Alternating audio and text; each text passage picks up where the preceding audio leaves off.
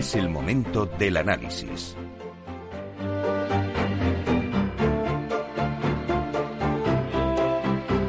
Bueno, pues hoy tenemos con nosotros a Iker Veraza, director comercial de Saret, para contarnos la estrategia de negocio de la compañía y también hacer un análisis de cómo ha arrancado el año 2021 en el sector y también las perspectivas para los próximos meses. Así que sin más, vamos a darle paso. Buenos días, Iker.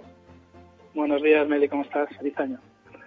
Bueno, pues feliz año igualmente. A ver si ya más o menos vamos cogiendo el tono y dejamos a un lado ya la nevada, las, lluvias y nos centramos.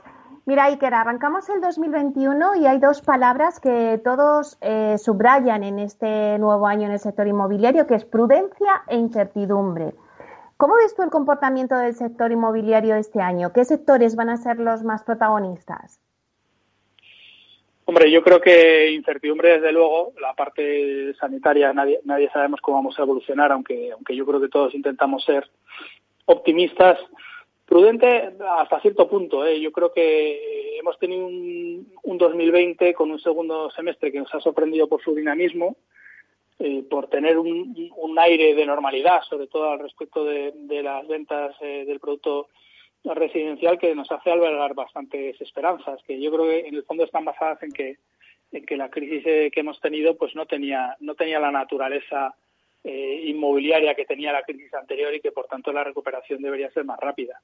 Como sectores que, que seguro que protagonizan el año, pues hombre, yo creo que hay un tema que sí que ha traído el COVID, que es eh, una cierta mayor preferencia por, por las periferias de las ciudades, por el producto unifamiliar, eh, donde digamos hacer un teletrabajo más, eh, más cómodo y en ese sentido yo creo que el suelo para ese producto también puede tener algo de, algo de vida y, y un poco la vuelta de, un mercado de alquiler más dinámico. Otro tema que ha traído el COVID, que a nosotros nos afecta un poquito menos, pero que también es importante, es el, el interés en el, en el logístico, ¿no? Bueno, pues estos son los sectores que más van a, tener más actividad, ¿no? En 2021 quizás. Pero vosotros en Saret, que tocáis distintos sectores, entre ellos el residencial, con vivienda tanto usada como, como de obra nueva, ¿no? Y de costa. ¿Se van a seguir dando Iker comportamientos asimétricos? Es decir, ¿la vivienda usada tendrá mayor corrección que la obra nueva? ¿O también podemos hablar de, no sé si chollos o oportunidades en vivienda usada o en costa? Porque como ahora no está ahora mismo el inversor extranjero, ¿se podrían dar oportunidades? Bueno, yo en la parte del comportamiento asimétrico sí. O sea, está claro que la obra nueva eh, resiste mejor. Yo creo que incluso la parte de la producción de obra nueva, eh, por bueno, por, por, problemas de financiación, eh, se va a contener un poco en el 2021. No tanto la llegada de producto, porque la llegada de producto viene de, de obras iniciadas en, eh, en años anteriores, pero es verdad que no era, no es masiva. Es decir, que, que yo creo que va a resistir bastante bien en términos de precio, o sea, no creo que baje, incluso tendrá una tendencia bastante más natural a subir en la obra nueva. En la segunda mano, creo que la mayoría de la corrección se hizo el año pasado y con los meses de ventas razonablemente buenas que ha habido en el segundo semestre, no creo que vaya a haber mucha más corrección. Algo más de corrección sí puede haber y, por supuesto, sin, sin todo suponiendo que, que, la parte sanitaria esté como ahora o, o vaya un poco a mejor. En cuanto a oportunidades, a mí, yo, yo siempre defiendo que el chollo no existe, que es algo que te cuenta alguien y que no te, nunca te pasa a ti, ¿vale? Pero, pero oportunidades, por ejemplo, como decías en Costa, claramente hay. Es decir, el inversor extranjero no está llegando, hay gente con presión eh, por vender, en particular precisamente en promoción de, en promoción de, de obra nueva. Ahora es una oportunidad con riesgo. Entonces, si tú quieres aceptar el riesgo de comprártelo pues eso, con la posibilidad de a lo mejor este año no lo puedes usar, eh, a lo mejor el año que viene tampoco, eh, etcétera. Es decir, asume riesgo a cambio de, una, de un precio yo creo que claramente más atractivo. Y en ese sentido yo creo que sí que va a haber oportunidades. En vivienda usada, pues creo que es un momento bueno, eh, porque creo que el ajuste está casi todo hecho. Que esperar a, a mucho más ajuste no, no es lo más, no es lo más, no es lo más razonable. Y que ahora que hemos hablado de la vivienda en costa, es verdad que bueno, pues el impacto de la movilidad por el COVID pues ha hecho que el inversor extranjero pues no esté en España y ha hecho también que esa segunda residencia pues caiga. también está vinculada con la actividad turística, pero sin embargo, eh, los expertos del sector, a todos los que os preguntamos, eh, apuntan que cuando se recupere esta movilidad y vuelva el inversor extranjero, dicen que es el primer mercado que se va a reactivar. No sé cómo lo estáis vosotros viviendo que tenéis vivienda en costa. ¿Pensáis también eso? ¿Qué es lo primero que se va a reactivar? Bueno, se juntan dos cosas, ¿no? Es muy difícil saber sanitariamente cómo, cómo vamos a ir, ¿no? Yo creo que todo, lo que hayamos dicho en el pasado nos habremos equivocado. Eh, pero es verdad que si la situación va mejor, es, un producto eh, que tiene su temporada a partir de Semana Santa, o sea, que tiene, tiene su temporada pronto en el año, en ese sentido. Y es verdad que en sitios mm, que, que empezaron a salir o donde empezaron a mejorar mucho los números de crisis sanitarias, si sea si sea, por ejemplo, en alguno de los sitios de China iniciales, eh, si se ha visto eh, bueno una pulsión de, de, bueno de que se desata toda esa demanda reprimida digamos que, que, ha aparecido al final estar en tu casa metido encerrado durante muchos meses sí te hace albergar esperanzas no de, de costa de playa inclusive de, de tener un sitio inclusive en, algunos casos hasta para teletrabajar eh, más cercano a la costa, o sea que si lo que pasa es que se tiene que recuperar la movilidad. Entonces, y ese es el punto, el punto clave. Yo creo que eh, el diagnóstico de cuando se recupera la movilidad, esto se recuperará rápido, es bueno. Si se va a recuperar o no la movilidad este año, pues no lo sabe nadie. Yo creo que somos optimistas con el mundo vacunas, etcétera, pero saberlo, saberlo no lo sabemos. Por tanto, bueno, eh, todo lo que ya llevamos diciendo, yo creo que, como decía, si quieres comprar eh, con el riesgo de que a lo mejor no lo puedes utilizar eh, este año o el que viene, pero bueno, lo compras ahora en un momento bueno. No sé si los oyentes que nos estén escuchando le podemos orientar un poquito y decir si es buen momento para comprar una vivienda, pues tanto de segunda vivienda como de obra nueva como de costa. ¿Y recomendarías al inversor que esté pensando en el residencial que comprara una vivienda en 2021? Sí, a ver, 2021 yo creo que va a ser un año de vuelta a una cierta normalidad. Es decir, no creo que vaya, se vaya a desatar eh, ningún tipo de crecimiento de precios espectacular, pero está claro que el ajuste a la baja ha terminado. Llevamos ya seis meses de ventas razonables, ya mucho más ajuste a la baja no lo veo. Tienes un buen momento, hablábamos, para la segunda residencia y yo creo que la primera residencia es la típica situación en la que, bueno, si, nos, si miras hacia atrás dentro de tres años, pues te agarrarás de haber comprado en el 21. No porque, porque, porque no estamos en una crisis eh, como la última del 2007-2008, donde vaya a haber un ajuste de precios muy a la baja. Estamos en unas crisis de, de origen no inmobiliario, donde simplemente vamos a tener una una cierta estabilidad de los precios eh, desde luego el año pasado y, y, quizá una parte de este y luego volverán a la normalidad que normalmente es de un, cierta, de un cierto crecimiento. Entonces yo creo que sí, que es un buen momento para, para comprar vivienda de los dos tipos. Antes hablábamos de los sectores que van a estar más activos en 2021. En 2020 el alquiler pues fue eh, el sector estrella. ¿Cómo se va a comportar en 2021? Eh, no sé si podemos hablar un poco de los precios del alquiler. Si se está diciendo que hay mayor oferta porque se ha trasladado toda esa, esa oferta que había en vivienda turística y se ha ido al residencial, no sé si al haber mayor oferta los precios bajan.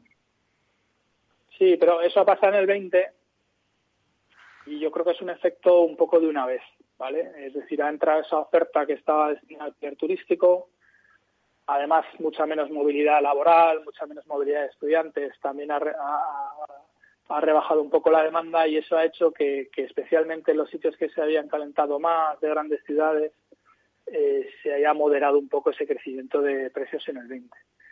El 21 parece que nos vamos a ir a una situación más normal, es decir, que vuelva la demanda en, en, periodos, aunque vayamos a una situación económica con unos años económicos complicados, normalmente las crisis económicas el alquiler ha salido reforzado ¿no? frente a la opción de venta. Y en ese sentido creo que la demanda eh, debe, volver. Y la oferta, bueno, pues está ahí. Yo creo que, que ese efecto de, incorporación de cosas que estaban en el alquiler turístico ya ha sucedido en el 20 y no veo grandes cambios ni hacia la, hacia la baja en la oferta de alquiler. Eh, algo de incertidumbre regulatoria, no nos olvidemos que no, no ayuda.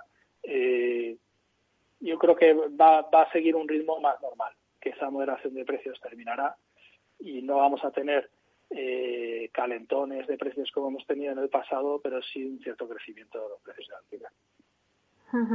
Iker, uno de los principales retos que tiene el sector residencial en 2021 es solucionar el déficit de vivienda social que hay en España. Sareb, desde su creación, contribuye a esta labor y ha firmado convenios temporales con 13 comunidades autónomas y 28 ayuntamientos, a quienes ha cedido, pues en total, yo creo, si no me fallan los números, pues más de 3.000 eh, viviendas, eh, 3.036 creo recordar. Bueno, cuéntanos cuáles han sido los últimos acuerdos a los que habéis llegado, mm, por ejemplo, con el Ayuntamiento de Madrid o con otros ayuntamientos o otras comunidades. Pues sí, nosotros eh, ya desde nuestro inicio fuimos aumentando nuestro nuestro compromiso con la cesión de vivienda eh, temporal, porque al final nuestro nuestro objetivo eventualmente es liquidarla toda, ¿no? Pero la cesión temporal de vivienda para alquiler social, empezamos en el 2013 con 2.000 viviendas, lo hemos ido subiendo, nuestro actual compromiso está en 10.000 viviendas, pero es verdad que nosotros necesitamos ir encontrando estos socios, ¿no? Socios que son administraciones públicas fundamentalmente, en algún caso alguna ONG, pero, pero muy principalmente administraciones públicas como pueden ser comunidades autónomas y ayuntamientos. ¿no? Lo que estamos viendo ahora mismo en sesión efectiva con personas eh, viviendo, más de 11.000 personas, están esas 3.000 viviendas eh, que mencionabas, con lo cual todavía tenemos margen, estamos siendo más proactivos en la búsqueda de estos acuerdos, visto que la situación social, pues bueno, se ha, eh, se ha vuelto cada vez más, más urgente, ¿no? Y lo que sí que estamos viendo, que es lo que mencionabas de acuerdos últimos, es que en estas sesiones, sobre todo las sesiones de vivienda que hicimos eh, al principio de, este, de iniciar esta actividad, se han ido convirtiendo en, en, ventas a estas mismas administraciones. Estas administraciones, después de gestionarla durante varios años, eh, han decidido finalmente, en la medida en que han podido eh, que han podido permitírselo, pues comprarnos alguna de esas viviendas y ya incorporarlas para siempre, digamos, y no temporalmente, a su parque de alquiler social con el Ayuntamiento de Madrid. Pues hemos vendido en un momento dado casi 100 viviendas, eh, con la Comunidad Valenciana 75. Todavía no están al nivel de nuestras sesiones, digamos, para alquiler social, pero sí que estamos yendo eh, poco a poco a vender esas viviendas y dejarlas, digamos, destinadas eh, para siempre a, esa, a ese uso. La financiación también va a ser protagonista en 2021. Eh, bueno, pues también por esa incertidumbre, ¿no? De cómo va a evolucionar la crisis eh, sanitaria, ¿no? Y también, eh, pues obliga esa prudencia tanto por parte de promotores como por parte de, la banca. ¿Crees que la falta de financiación podría crear una burbuja en los precios? Vosotros recientemente habéis firmado un acuerdo Casa Fácil, CaixaBank Sareb. Cuéntanos un poco. Bueno, la financiación va a ser muy relevante eh, sobre todo para promotores, ¿no? Para promotores, o sea, más que para la financiación, para la compra del particular, que yo creo que esa, pues sin grandes alegrías, pero ha estado disponible durante, durante todo 2020 y es de esperar que siga disponible en, en 2021. La financiación para la promoción ha estado muy restringida, ¿no? Y, en un entorno de incertidumbre por el COVID, eh, aún más eh, está muy lejos, estamos muy lejos de ninguna burbuja de precios. Todavía tenemos sobrestock de vivienda en el mercado. La única escasez que puede haber es de vivienda de obra nueva, muy reciente, pero bueno, que, producto en el mercado hay de sobra como para que haya ningún tipo de sobrestock. Nosotros con Caixa hemos hecho un acuerdo eh, que tenemos también con otras entidades de acompañamiento de nuestros compradores particulares, ¿eh? en que básicamente pactamos que la adquisición de inmuebles eh, de Sareb, a través de nuestros, de nuestros comercializadores, eh, CaixaBank siempre se ponga a disposición del, del particular para ofrecerle unas condiciones eh, ventajosas en el crédito, en el crédito hipotecario. O sea, lo que intentamos, digamos, es ponerle fácil al comprador la obtención de ese crédito, si bien las condiciones estrictas van cambiando un poco con, con las propias políticas de la, de la entidad. Y también, Iker, ¿crees que va a ser relevante la llegada de los fondos europeos en el sector? Hay un plan muy ambicioso para los próximos años donde el sector va a jugar un papel importante en la generación de nuevos barrios. Pues sí, es verdad que aquí hay, impactos directos e indirectos. ¿no? Hay, un impacto directo fuerte que se espera en el mundo de la rehabilitación de vivienda, de, la regeneración de barrios, de infraestructuras que también aporten valor a aporten valor a, a las viviendas. Y luego hay un impacto indirecto que tiene que ver con, con digamos, la, la, mejor situación o la mejora en la situación de las finanzas de las administraciones regionales y locales ¿no? y de las comunidades autónomas. Yo creo que, por ejemplo, en eso que hablábamos antes de nuestras ventas de ese producto de vivienda social a administraciones públicas, pues se ha notado un dinamismo de final de año porque hay una expectativa de obtención de fondos ¿no? con estos con estos fondos europeos. Claramente, en la resistencia a la crisis, la vivienda social es una prioridad y se está utilizando, digamos, esta, estas nuevas capacidades financieras de estas administraciones para, para hacer más acuerdos y para comprar eh, vivienda que destinar al, al alquiler social. El directo tiene más que, yo creo, va a impactar más en el sector eh, promotor y constructor con esas rehabilitaciones y que a nosotros en el inmobiliario eh, más puro nos va a impactar de una forma más indirecta, pero en todo caso, pues cualquier impacto positivo será muy bienvenido.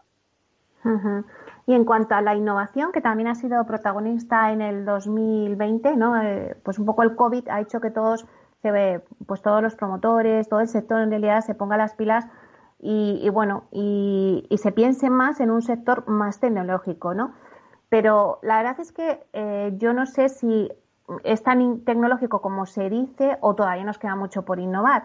Sé que vosotros, por ejemplo, en Sare, pues habéis sido pioneras eh, con la experiencia piloto de la app Visítame, donde el cliente ya de forma autónoma pues reservaba el día y podía ir a visitar el piso solo.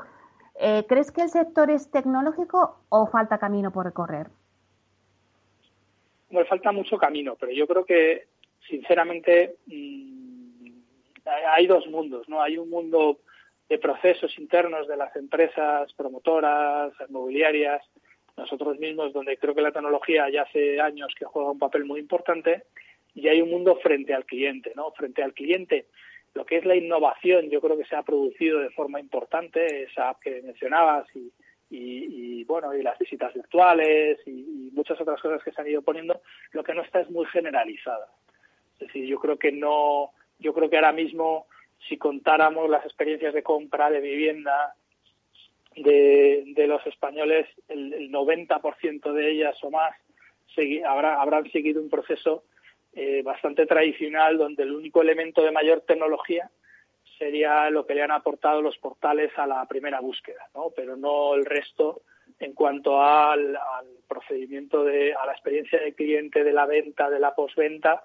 Yo creo que esa parte existe en las innovaciones, pero todavía no se han generalizado. Al final estamos en un sector donde no, no hay mucha repetición en la compra, a diferencia de otros que cuidan mucho más la experiencia del cliente porque se espera repetición en la compra. Y, hmm. en ese sentido se ha generalizado un poco, aunque creo que se, que, se irá generalizando aún más. Quizá la excepción, el mundo del alquiler, ¿no? En el alquiler, con mucha más movilidad, con, con generaciones de, de personas, de millennials o como les queramos llamar, mucho más acostumbradas a la, a la movilidad, claramente si estamos pensando en alguien que repite ¿no? y que alquila, pero dentro de cinco años probablemente o de tres años volverá a pedir alquiler y ahí la experiencia y el recuerdo de cómo se ha sido esta experiencia sí que impacta claramente en el atractivo comercial de las diferentes firmas. Se ha invertido mucho más en tecnología, se ha generalizado mucho más vía app la gestión del alquiler para el arrendatario, para el arrendador en ese mundo yo creo que, ha evolucionado más deprisa y en el otro, sin embargo, aunque las innovaciones están ahí, no creo que el tema sea, eh, o sea, no que el problema sea la creatividad, sino la generalización de esas innovaciones en el, en el mundo de la comercialización de la, de la vivienda. Y por último, Iker, ¿cuáles pueden ser los plazos de recuperación de esa normalidad ansiada que ya pues pedimos a gritos en concreto aquí en el sector inmobiliario y también las expectativas para los próximos meses, porque ya no podemos hablar a, futuro de mucho más, hay que mirar ya solamente el mañana. Así que, ¿cuáles serían un poco también las expectativas para los próximos meses? Pues a ver, es que apostar a los temas del COVID es casi seguro perder, pero bueno, por, por, por apostar. O sea, yo creo que yo creo que ahora mismo primer trimestre, incluso me atrevería a decir hasta el verano, yo creo que vamos a estar en una dinámica positiva pero sin excesos, un poco parecido al segundo semestre del año pasado, porque al final eh, eh, la situación, el tema vacunas y, despeje de incertidumbres, que sobre todo para nosotros es importante en el mundo de la financiación, que esas incertidumbres se despejen un poco más y que la banca se atreva otra vez un poco con el con el crédito con el crédito promotor. O sea, vamos a tener un primer semestre, yo creo, normalizado, pero sin grandes alegrías y un punto de giro claro hacia el verano. Es decir, cuando veamos si todos esos esfuerzos de vacunación, si las olas X o las olas Y, ya no sé qué número tendrán, eh, están o no haciendo mella, es cuando veremos si en la segunda parte del año eh, repuntamos hacia arriba o, o, nos quedamos en esta situación, digamos, de, de tensa espera en la que ya llevamos seis o siete, seis o siete meses. Entonces, soy optimista. Eh, yo creo que como mínimo estaremos igual, igual de bien o igual de mal que la segunda mitad del año pasado y con, y con posibilidades de mejorar sustancialmente a partir del verano. De aquí al verano no veo una mejora enorme. Bueno, Iker, pues nos eh, quedamos con ese sentimiento positivo y ponemos los ojos en el verano a ver si da ese giro, como dices. Muchísimas gracias, Iker Veraza, director comercial de Saret, por estar aquí con nosotros en Inversión Inmobiliaria. Muchas gracias, Nelly, un placer. Hasta pronto.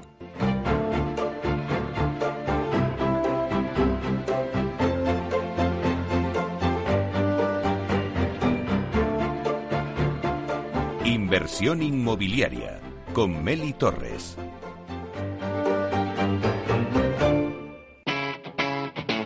Capital Radio.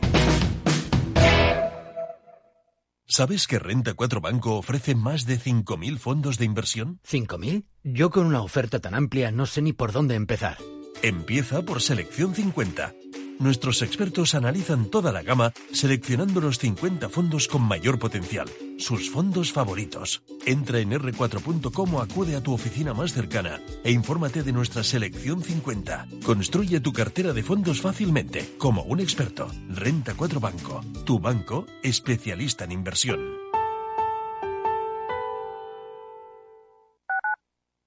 Capital Radio Madrid 105.7 Disfruta de la mejor cocina gallega en Montes de Galicia. Todo un clásico moderno en el barrio de Salamanca. Disfruta de la variada dieta atlántica, de las mejores carnes y pescados tratados con respeto y transparencia y regados con una de las mejores bodegas de la zona. En grupo, en familia o en pareja, Montes de Galicia te ofrece el espacio perfecto en cada ocasión. Mesa y Descanso es el programa donde Mar Romero te acerca cada fin de semana los mejores productos, te invita a disfrutar de los buenos vinos de cada denominación de origen y a conocer restaurantes y lugares de ocio con un encanto especial. Mesa y Descanso. Siéntate, escúchanos y disfruta mientras anotas en tu agenda gastronómica momentos únicos para compartir. Los sábados a las 13 horas aquí en Capital Radio. Horno San Onofre. Somos pasteleros y eso nos gusta. Utilizamos materias primas que nos hacen disfrutar y elaboramos todos nuestros productos de forma artesanal, sin sucedáneos, ni margarinas, ni grasas trans. Sabemos que las cosas buenas son importantes. Con el hashtag buscamos gente dulce. Horno San Onofre, calle San Onofre 3, teléfono 91 532 9060 y calle Hernani 7, teléfono 91 554 3396. También nos encontrarás en el mercado de San Miguel, www.pasteleriasanonofre.com. Capital Radio. Aportamos valor. Soy autónomo. ¿Tengo que pagar la cotización aunque no ingrese? Sí.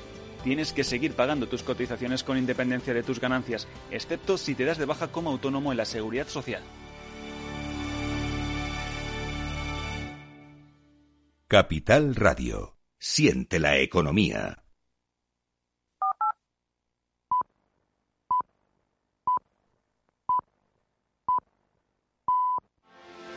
¿Quieres anunciar tu negocio en la radio? Entra en el clubdelaradio.com. La compra es online, pero no os vamos a negar que nos encanta que nos llaméis. El teléfono, olvídate, no te vas a acordar. Entra en el clubdelaradio.com. Tu audio y tu campaña de una forma sencilla y rápida. Contrata anuncios en radio al mejor precio. elclubdelaradio.com. Ahora en nuestra sección La voz del CEO conoceremos a uno de los principales directivos del sector inmobiliario.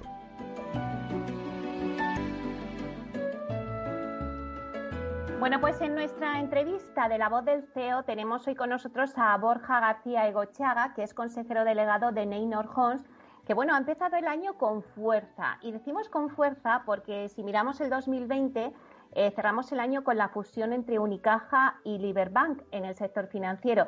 en 2021 hemos empezado el año con otra fusión y es la de Neynor Homes y Coavit Inmobiliaria en el sector inmobiliario. La primera gran operación de la compañía española en bolsa. Buenos días, eh, Borja. Hola, buenos días, Meli. Bueno, lo primero de todo, muchísimas gracias por estar aquí, hacernos un huequito y felicidades por, bueno, por esta fusión. Pues muchas gracias a vosotros por el interés y, nada, y por tener este ratito para comentar y compartir con todos vuestros oyentes la, la operación y bueno, lo que queréis preguntar. Pues Borja, la verdad es que todas las miradas en el arranque del 2021 se han centrado en la nieve y en vosotros, en Neynor Homes. Eh, cuéntanos qué significa esta operación para Neynor, si esta es la primera operación de concentración del sector de otras que pueden darse este año en el 2021. Y habéis vosotros dado el pistoletazo de salida. No sé si será así. Eh, bueno, pues para Neynor la operación eh, le marcamos, yo creo que, el principal mensaje es de confianza, ¿no? de confianza en el sector y de apuesta clara por, por, las compañías promotoras españolas, eh, nosotros mediante esta eh, fusión por absorción de Coavit, yo creo que lo que estamos eh, trasladando, por lo menos a nuestros accionistas e inversores, es que creemos en el sector, creemos en, la promoción en España. Sabemos que todavía estamos en números y en ratios bajos respecto a otros países de nuestro entorno y bueno y que tenemos una previsión y potencial de crecimiento importante. En cuanto a si habrá otras operaciones eh, durante el año, pues eh, muy difícil saberlo. Es cierto que el sector en España está muy atomizado, pero no es menos cierto que se tienen que dar condiciones y circunstancias muy especiales para que las absorciones de unas empresas sobre otras o, fusiones eh, puedan salir adelante. Por lo tanto, no lo sé si es verdad que hay que apetito inversor, si es verdad que hay muchísimo dinero en el mercado, y si es verdad pues que a los promotores seguramente a todos nos gustaría pues tener empresas un poco más sólidas no un poco más grandes. Entonces ya veremos cómo, cómo se va desarrollando los acontecimientos. Cuéntanos un poquito más de cuáles han sido las claves financieras de esta operación bueno, pues eh, centrándonos puramente en qué es lo que facilitaba desde el punto de vista financiero o cuáles han sido los catalizadores eh, para que esta operación haya podido salir adelante, yo creo que hay tres factores. Por un lado, nos encontramos con que eh, sabemos que todas las compañías promotoras españolas que estamos eh, cotizando en bolsa, todas cotizamos muy por debajo del valor de nuestros activos, pero en el caso de Coavit, pues eh, la cotización es que era bajísima. la operación se hace sobre con un descuento de un 75% sobre el valor neto de los activos auditados. Por lo tanto, ahí había un vector importante eh, de cara a, que pudiera surgir una operación eh, con, con, Neynor con, eh, y con Coavit. Por otro lado, la estructura de la deuda. ¿no? Coavit es una compañía pues estaba atravesando una situación financiera muy delicada desde hace meses, y años ya, y que la estaba y que la estaba asfixiando. Entonces, desde una compañía más saneada, esa estructura de deuda se podía renegociar eh, ahí se han obtenido unos eh, ahorros de más de 50 millones de euros y a nosotros eh, como Neynor lo que nos permitía a la hora de tantear la operación es si nosotros teníamos capacidad pues de esa deuda que les está asfixiando eh, con tipos de interés de dos dígitos pues la podíamos llevar también a unos a unos términos eh, o, a unos parámetros de, de, tipos de interés pues similares a los que puede ser la de nuestra compañía que sido el caso y por lo tanto ahí había otro vector importante. Y para finalizar, yo creo que eh, también era muy importante, ha sido muy importante para nosotros, ¿no? Eh, el tamaño ¿no? de las dos compañías. Eh, si Coavit hubiera sido una compañía igual muchísimo más grande, la operación habría sido más compleja. Si hubiera sido más pequeña, igual habría sido menos interesante. Pero una vez que, que, tengamos absorbida Coavit y estamos hablando de una Nenor, una sociedad pro forma, ¿no? la resultante de las dos, eh, el resultado eh, será una compañía con un nivel de deuda en torno al 20% respecto al valor de sus activos. Eh, esas son cifras habituales en las que Neynor ha venido operando. Siempre hemos dicho que nosotros queríamos estar con valores de deuda por debajo del 30-35% sobre el valor de nuestros activos. Y bueno, pues habíamos venido de hacer un muy buen año en 2020, habíamos generado muchísima caja, habíamos repagado mucha deuda estamos en un valor en torno a 10% de deuda respecto a valores activos, por lo tanto Nino también le convenía aumentar un poco el grado de deuda y mediante esta operación pues la llevamos a ese nivel del 20%, 21% que para nosotros es el adecuado. Bueno, es importante también destacar en esta operación que me contabas que, que no habéis tenido que consumir caja y que ahora mismo contáis con 240 millones de caja. Yo me pregunto, Borja, ¿y ahora qué lo vais a invertir? Bueno, a ver, la operación, eh, hemos hablado desde el punto de vista financiero, desde el punto de vista eh, del racional de la operación, eh, la operación va dirigida a fusionarnos con uno de los mayores bancos de suelo y mejores que, hay en, que, hay en España, ¿no? que es el de Coavit. Es un banco de suelo que nos aporta pues en torno a 7.000 viviendas, un 65% suelo finalista, está localizado en los entornos en los que Neynor opera eh, eh, y básicamente con mucha presencia en, lo que podríamos decir extrarradio de Madrid o afuera de Madrid o zona de influencia de Madrid, toda la zona de corredor de Henares con un crecimiento muy importante.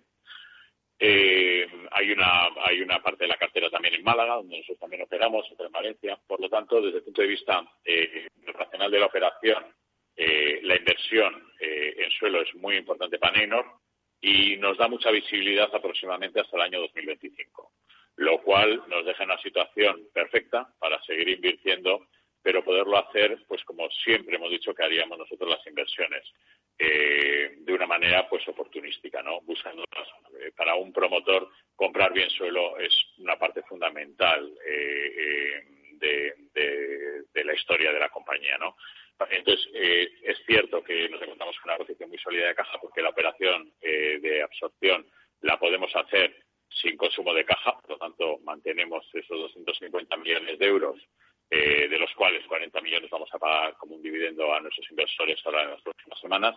Pero bueno, seguimos teniendo un nivel de caja muy importante y una generación de ingresos en los próximos meses que va a hacer que aumente más todavía y por lo tanto seguiremos buscando operaciones y las buscaremos igual que las hemos buscado siempre.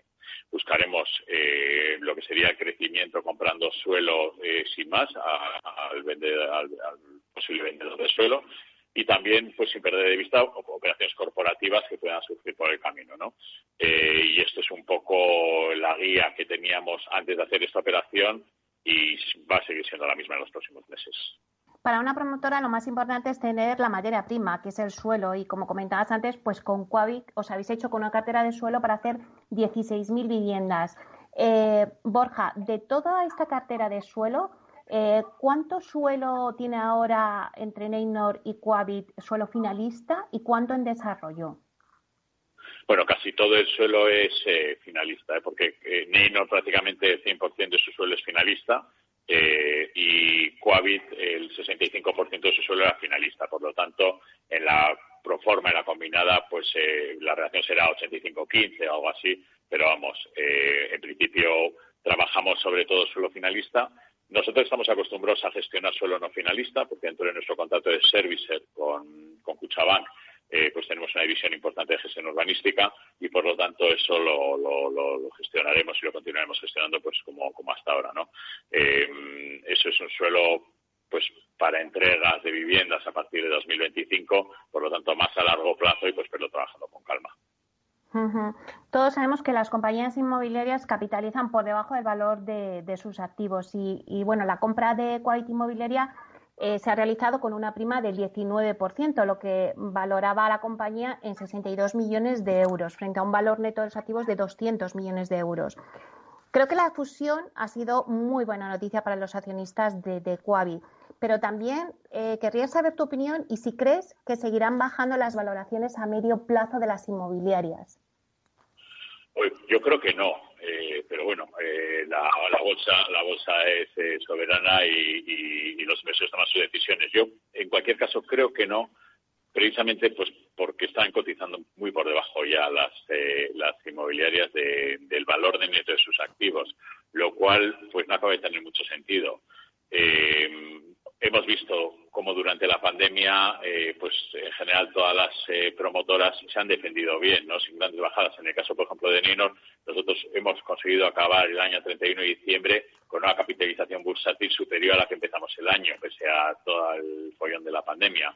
Por lo tanto, yo creo que deberían venir años de crecimiento eh, y consolidación en el sector, pero bueno, eso tendremos que, tendremos que ir recorriendo el camino. ¿Cómo queda eh, el accionariado de Neynor tras la fusión? Eh, ¿Ha cambiado algo? ¿En qué ha cambiado? Mm, no, prácticamente queda igual. Una de las eh, componentes de la fusión es que se realiza un intercambio de acciones. Es una acción de Neynor por cada 26 acciones de, de Coavit, con lo cual el 100% del accionariado de Coavit pasará a tener el 7% de la, de la sociedad fusionada, pro forma, del Neynor eh, eh, eh, de, después de la fusión. bueno, un 7% que además está muy disperso en, pequeñas cantidades, con lo cual el accionariado mayor los accionistas mayoritarios de Neynor, pues que tenemos pues un Capital con un 28%, o el grupo ADAR, pues con en torno a un 20%, pues las mayorías accionarias continúan exactamente igual que como estaban. ¿Cómo enfoca Neynor eh, el 2021 para conseguir sus objetivos y conseguir el margen previsto? ¿Dónde va a poner el foco? Bueno, nosotros estratégicamente tenemos un, tenemos una hoja de ruta que diseñamos hace algo más de un año eh, y es la que y es la que seguimos. Eh, nosotros estamos tratando de transformar Neynor en la mayor plataforma residencial que hay en España no solamente en el negocio del promotor tradicional, el B2Sell, donde, pues, eh, como has comentado, eh, pues tenemos mucha visibilidad y para el año 2021, pues tenemos también mucha visibilidad pues sobre las promociones que tenemos en marcha y, sus ritmos de venta. Por lo tanto, sobre las entregas del 21 no hay grandes eh, mensajes, simplemente cumpliremos, como hemos cumplido el 19 y el 20. Eh, y seguiremos avanzando, ¿no? Eh, nuestra línea principal de negocio es, eh, ser promotor tradicionales. como sabes, el año pasado abrimos una línea de rental. a diferencia de otras promotoras, nosotros no estamos vendiendo edificios terminados a fondos de inversión para que los alquilen, sino que creamos nuestra propia patrimonialista en la que queremos tener eh, en 5.000 viviendas para el año 2025. Yo espero que lo podamos conseguir algo antes. El año pasado arrancamos ya eh, con nuestro primer bloque de 1.200 viviendas. Hemos hecho algunas operaciones que, que, que rematando y irán viendo la luz también en los próximos eh, meses. Incorporamos eh, una compañía garantizada dentro de nuestra estructura a finales de verano para también ir aprendiendo y que nos ayude a ir montando pues toda la pata de la gestión del alquiler. Hemos trabajado también mucho en el diseño de los edificios de alquiler como deben ser. Hemos, eh, tenemos pues un libro de diseño pues, muy completo y bueno, pues vamos comenzando más promociones. Por lo tanto, para nosotros es una forma de negocio importante también porque genera ingresos recurrentes pese a los ciclos económicos y garantiza mucha estabilidad, nos da mucha estabilidad a la, a, la compañía. Aparte de eso, pues como sabéis, eh, tenemos un contrato de servicio con Cuchabank eh, les gestionamos valor, eh, activos por valor de 1.500 millones de euros. Durante este año eh, estamos incorporando también nuevas líneas de crecimiento a este negocio, de más cosas que podemos hacer para, nuestro cliente y, por lo tanto, generando más valor añadido. Y luego, pues dentro de, la estrategia, pues también hemos incorporado con fuerza el año pasado en la vertiente social de la promotora eh, el desarrollar edificios de alquiler a precio pactado con las administraciones públicas. Estamos eh, en, el proceso de finalistas eh, en Barcelona para la construcción de 4.800 viviendas en el área metropolitana de Barcelona mediante una joint venture que hemos hecho con una empresa catalana durante este que se llama Cebasa. Eh, por supuesto, participaremos en el Plan Vive de, Madrid. Estamos también participando con, el Ministerio de Fomento, pues eh, eh, también en el Plan de 20.000 viviendas que quiere lanzar el Estado. Por lo tanto, eso, viendo un poco más de vertiente social y como operadores dentro de nuestra responsabilidad social corporativa, pues también es una línea que vamos que vamos impulsando. Y eso es un poco eso es un poco donde tenemos el foco. Son nuestras líneas estratégicas de crecimiento de la compañía eh, tenemos una hoja de ruta, yo creo que muy sólida y seguiremos eh, trabajando en cada uno de estos aspectos que te he comentado. Desde luego, Borja, habéis puesto todas vuestras líneas de negocio a punto para afrontar este 2021. Seguro que nos están escuchando mm, muchos inversores que se preguntan y que a ver si nos sacas un poco de dudas si es buen momento para comprar una vivienda. ¿Recomendarías al inversor en residencial que nos escuche que comprara en 2021 una vivienda o que invirtiera en inmobiliarias en bolsa? La verdad es que hay una cantidad de dinero muy grande en circulación en, el mercado. Eh, los estímulos monetarios que ha habido en la Unión Europea y en Estados Unidos han, puesto en circulación una cantidades desconocidas. Las políticas monetarias que están eh, eh, ahora mismo aplicando lo cual genera, yo creo que una situación de vértigo, ¿no? También ver las bolsas eh, a las valoraciones en las que están es complicado ahora donde invertir. Creo que el sector residencial, dentro de lo que es eh, real estate, es el gran ganador, ¿no? Eh, yo creo que, queda mejor posicionado después de la pandemia respecto a, lo que podría ser comercial y logístico. Eh, creo que la inversión en vivienda eh, eh, adquiere en estos momentos un, sentido que siempre lo ha tenido, pero un, sentido de valor refugio. al final, toda esta cantidad de dinero que se está metiendo en el mercado puede generar un riesgo de inflación y, por lo tanto, activos que soporten bien el valor y que además puedan generar rentas, como es el caso de la vivienda, pues son muy atractivos.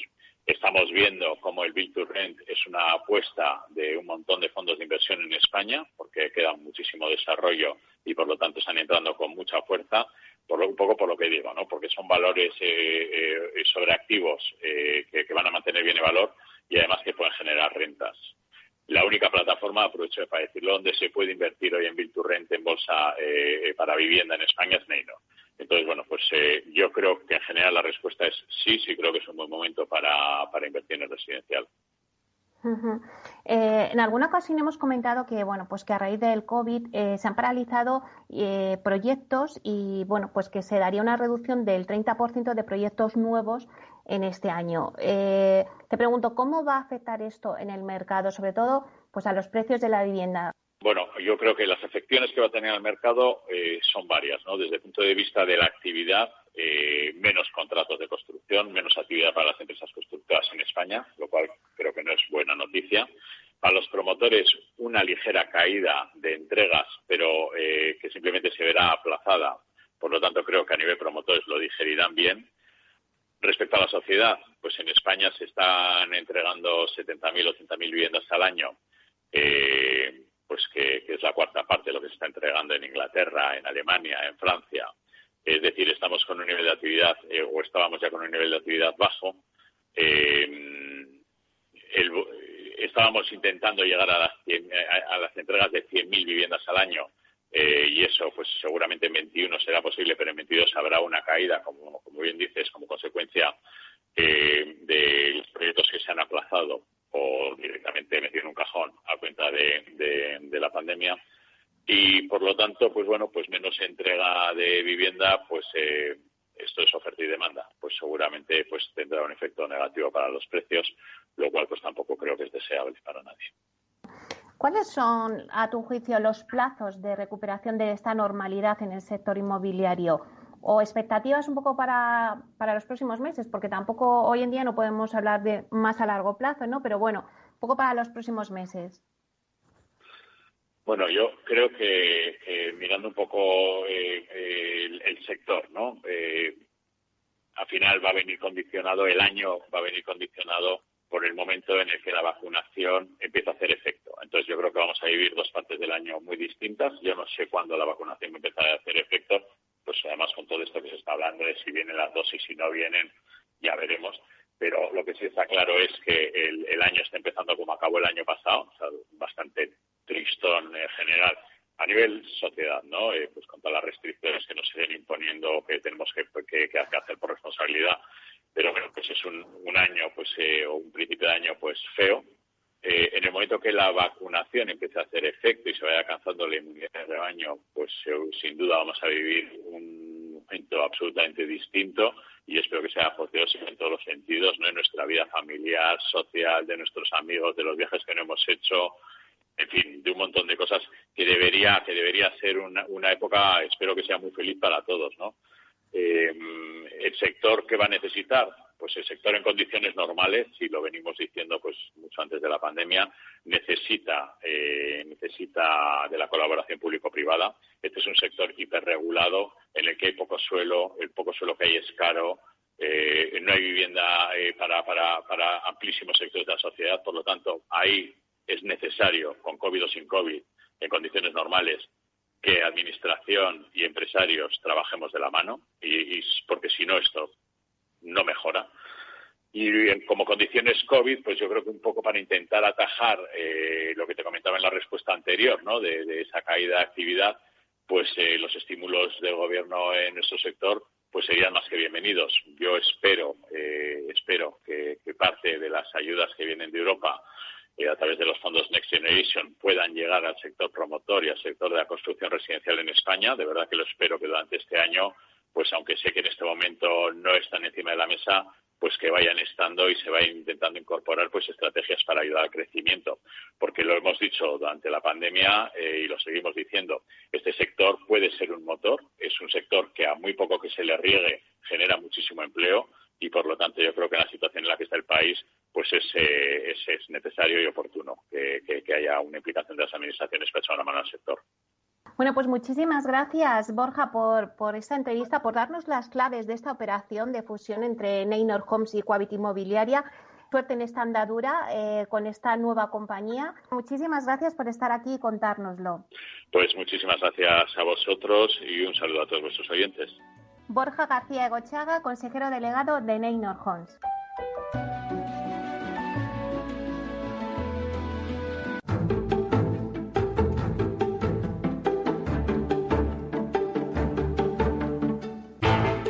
Después de esta interesante entrevista, finalizamos el programa de hoy con el blog de Alfredo Díaz Araque, experto en Proctec, para analizarnos esta nueva revolución que vive el mercado de oficinas. Buenos días, Alfredo.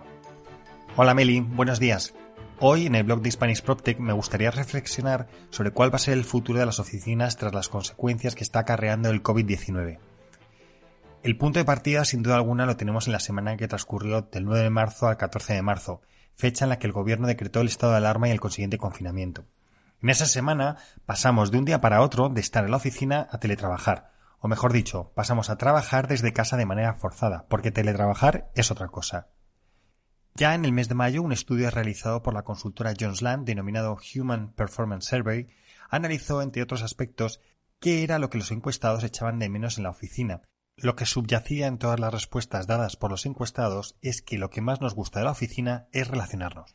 Pero la pregunta que nos tenemos que hacer es ¿estamos realmente ante el fin de las oficinas? Existe una narrativa que dice que el trabajo en remoto va a suponer la reducción de los espacios de oficina. De hecho, la consultora CBRE, en un estudio para Estados Unidos, ya señala que el impacto del teletrabajo como consecuencia del COVID puede suponer una reducción de un 15% en los espacios de oficinas por parte de las empresas. Sin embargo, la realidad post-confinamiento está siendo más compleja que eso. Los expertos ya están hablando del ascenso de la oficina líquida y un mayor y diversificado ecosistema de espacios de trabajo. ¿Pero qué significa esto? Llevamos tiempo viendo cómo players tradicionales se han hecho o han desarrollado empresas de espacios flexibles. Aquí en España conocemos perfectamente los casos de Colonial con Utópicos o Merlin Properties con Loom, que han seguido esta tendencia. Olivier Esteve, que es adjunto al CEO de Covivo, una empresa inmobiliaria francesa, indica que el COVID ha acelerado algo que ya estaba encima de la mesa por parte de los ocupantes y que eran las soluciones ágiles para los entornos de trabajo. Esa agilidad se concreta en gestionar los espacios de trabajo en un mix que va a combinar trabajo en remoto, alquiler de oficina tradicional y el coworking o espacios flexibles. El COVID ha traído un equilibrio entre estas tres formas, y esto supone un reto para los propietarios de oficinas, pues les va a obligar a satisfacer estos requerimientos de sus ocupantes. Estos debates eran ya comunes antes del COVID-19 y lo que ha ocurrido con esto es que se ha convertido en un debate urgente. Según el estudio para Estados Unidos del Real Estate Market Outlook 2021 de CBRE, los ocupantes pueden reducir la cantidad de espacio alquilado en el futuro, pero la calidad de ese espacio será más importante. Lo que parece cierto es que estas tendencias que nos ha traído el COVID-19 en los espacios de oficinas no parece que vayan a tener una implementación rápida. Los expertos señalan que se va a desplegar a lo largo de los próximos años. Es cierto que el trabajo en remoto o el teletrabajo tiene como ventaja el ahorro de tiempo y dinero en traslados y por tanto hace ganar eficiencia. Pero el lado negativo es que reduce la colaboración, la inspiración, creatividad y hace más difícil la formación y la incorporación de nuevo personal. A este respecto, hay quien afirma que las oficinas se van a convertir en destinos colectivos, es decir, que habrá espacios dedicados a tareas compartidas y colaborativas en detrimento de espacios de trabajo individual. En el futuro se va a poner el foco en espacios que fomenten la colaboración, la interacción, la inspiración y el trabajo en equipo.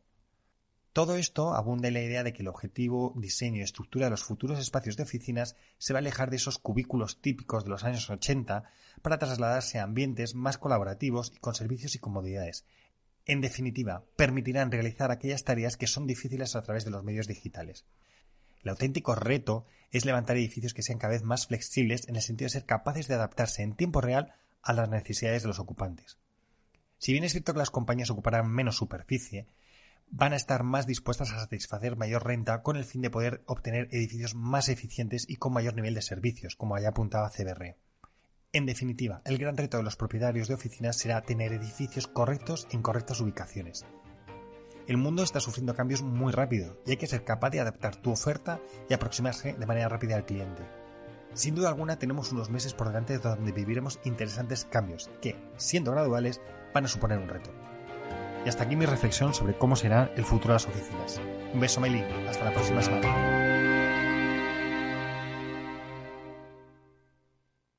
Neynor Homes les ha ofrecido inversión inmobiliaria con Meli Torres. Neynor Homes presenta Inversión Inmobiliaria cada jueves de 10.30 a 13 horas en Capital Radio, un espacio donde se darán las claves para realizar la mejor inversión en inmuebles y sacar la mayor rentabilidad a sus propiedades. No se pierda su cita inmobiliaria de la semana en Capital Radio. Ya no estamos en la era de la información, estamos en la era de la gestión de los datos y de la inteligencia artificial. El tratamiento inteligente de estos datos proporciona un valor enorme a las empresas en sus procesos de negocio. En Piper Lab ayudamos a nuestros clientes a tomar decisiones de negocio basadas en datos. Escúchanos todos los lunes a las 10 y media de la mañana en el espacio de Big Data de Capital, la Bolsa y la Vida. Tu radio en Madrid 105.7, Capital Radio. Memorízalo en tu coche. Disfruta de la mejor cocina gallega en Montes de Galicia. Todo un clásico moderno en el barrio de Salamanca. Disfruta de la variada dieta atlántica, de las mejores carnes y pescados tratados con respeto y transparencia y regados con una de las mejores bodegas de la zona. En grupo, en familia o en pareja, Montes de Galicia te ofrece el espacio perfecto en cada ocasión. ¿Harto de tertulias políticas y de quienes lo saben todo? Sube un peldaño intelectual en tu vida y sintoniza la gran tertulia de la economía, un debate pragmático y sin afinidades que revela las grandes transformaciones de nuestros días, con figuras de gran talla económica como Pedro Esbarz, Ramón Tamames, Francisco Navarro, César Arranz, Hermenegildo Altozano, Isabel Aguilera, Manuel Moreu, Juan José Rubio y Fernando Zunzunegui, entre otros. La gran tertulia de la economía, cada mañana a las 8 y 20 en Capital, La Bolsa y la Vida, con Luis Vicente Muñoz. En el restaurante Gaztelubides somos rigurosos con la selección del producto para crear recetas imaginativas que acompañamos de una bodega generosa y brillante y de nuestra magnífica terraza durante todo el año. Restaurante Gaztelubide, carretera de La Coruña, kilómetro 12200, La Florida. Teléfono 91 372 8544. Una recomendación del programa gastronómico Mesa y Descanso.